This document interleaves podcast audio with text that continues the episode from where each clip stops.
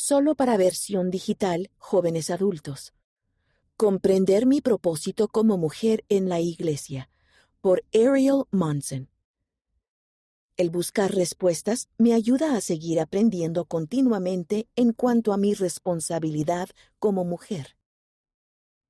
Hace unos años, mis compañeros de clase de la universidad y yo estábamos hablando acerca de las responsabilidades de los géneros en la sociedad, lo cual se convirtió de inmediato en una conversación sobre las funciones de los géneros dentro del Evangelio. Descubrí que a muchas hermanas en el Evangelio les resulta difícil saber cuáles son las responsabilidades de las mujeres en el reino de Dios.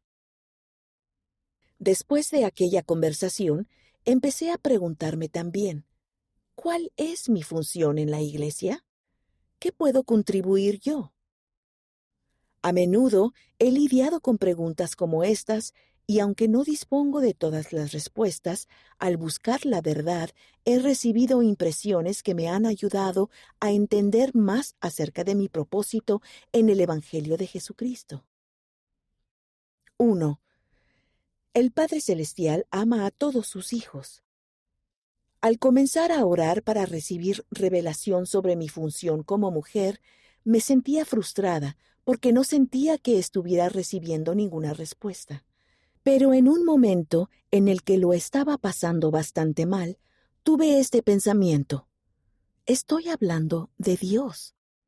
¿De verdad creo que Él no me entiende? ¿De verdad creo que mi Padre Celestial ama a algunos de sus hijos más que a otros?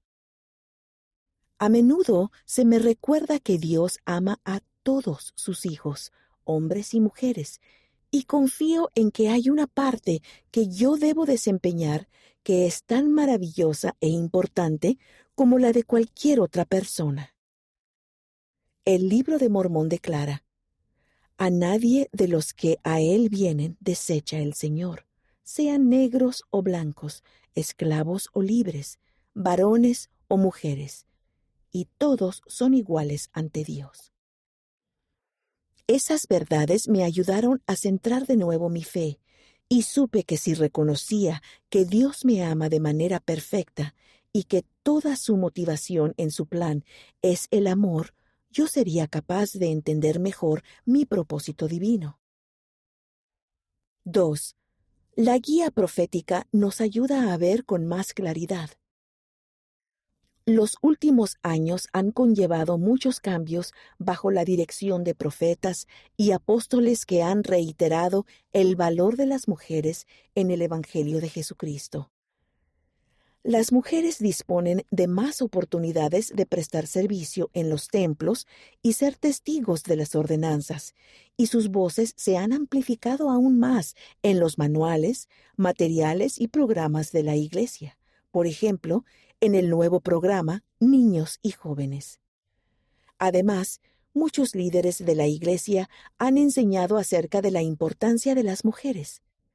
Por ejemplo, en la Conferencia General de octubre de 2019, el presidente Russell M. Nelson dijo, Mis queridas hermanas, su habilidad para discernir la verdad del error, para ser las guardianas de la moral en la sociedad, es crucial en estos últimos días. Y dependemos de ustedes para enseñar a los demás a hacer lo mismo. Permítanme ser muy claro al respecto. Si el mundo pierde la rectitud moral de sus mujeres, el mundo nunca se recuperará. Al meditar en los mensajes recientes de nuestros líderes dirigidos a las hermanas en el Evangelio, me he dado cuenta de qué forma se obtiene una mayor comprensión sobre nuestro propósito. 3. Tenemos pleno acceso al poder del sacerdocio por medio de nuestra obediencia. Cuando mi hermano menor fue ordenado al oficio de elder, se le dijo que el poder del sacerdocio provenía de la obediencia a los mandamientos de Dios. Al oír esas palabras, me di cuenta de algo con tanta fuerza que me quedé sin aire y abrí los ojos. Pensé, este principio también es verdadero para mí. Aunque no he sido ordenada a un oficio en el sacerdocio, siempre puedo vivir con dignidad para tener el poder del sacerdocio en mi vida. La hermana reina I. Aburto, quien prestó servicio como segunda consejera de la Presidencia General de la Sociedad de Socorro, enseñó. Toda mujer recibe poder del sacerdocio al participar en las ordenanzas del sacerdocio y guardar los convenios correspondientes. Cada mujer tiene acceso al poder del sacerdocio de acuerdo con sus convenios y su rectitud personal. En pocas palabras, el sacerdocio es el poder de Dios y está al alcance de todos los que guarden los convenios que han hecho y cumplan los mandamientos. Si vivimos dignamente, Dios nos concederá su poder para vencer las dificultades, poder para discernir la verdad, poder para hacer el bien, poder para finalmente llegar a ser como nuestros padres celestiales y vivir con ellos. Todas esas bendiciones pueden ser nuestras al seguir a Jesucristo. 4. Ejercemos una influencia singular. El presidente Nelson enseñó, mis queridas hermanas, sea cual sea su llamamiento, sin importar sus circunstancias, necesitamos sus impresiones, sus reflexiones y su inspiración.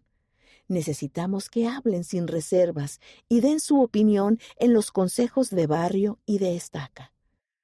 Casadas o solteras, ustedes, hermanas, poseen capacidades singulares y una intuición especial que han recibido como dones de Dios. Crecí en una familia numerosa y siempre creí que la maternidad sería mi mayor contribución a la edificación del reino del Señor.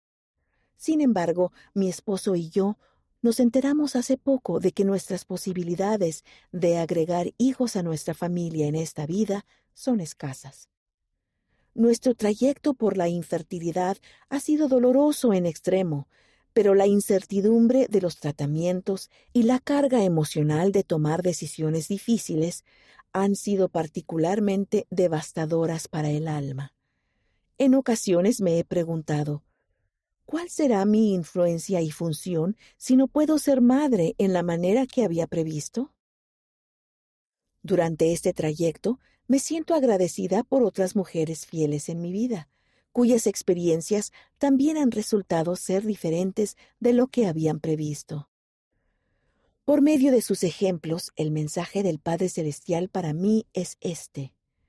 No esperes, no te preguntes si podrías o deberías haber hecho más o haber elegido algo diferente. Comienza desde donde te encuentres ahora, aprovecha las oportunidades para amar y servir a quienes te rodean. Al seguir la invitación del presidente Nelson de estudiar las maneras en que el poder del sacerdocio se aplica a las mujeres, encontré otra enseñanza suya que a menudo me brinda consuelo. El ayudar a otro ser humano a lograr su potencial celestial forma parte de la misión divina de la mujer.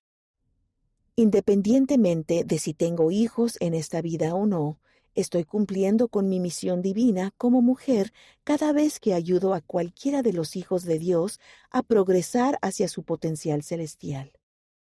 Ejerzo una influencia singular al guardar mis convenios de llorar con los que lloran y de consolar a los que necesitan de consuelo. Habrá, y siempre las ha habido, oportunidades de servir y amar a los que me rodean. Mi comprensión de mi función como mujer en la Iglesia de Jesucristo sigue aumentando. Todavía no es completa, pero gracias a los destellos que ya he recibido sobre mi propósito e influencia, creo que mi propósito es y seguirá siendo maravilloso, importante y de valor infinito a los ojos de Dios y de los míos. Ariel Monson es originaria de Idaho y ha vivido en Utah, Estados Unidos, desde que se graduó de la Universidad Brigham Young. Le encantan las películas y los paseos en motocicleta con su esposo.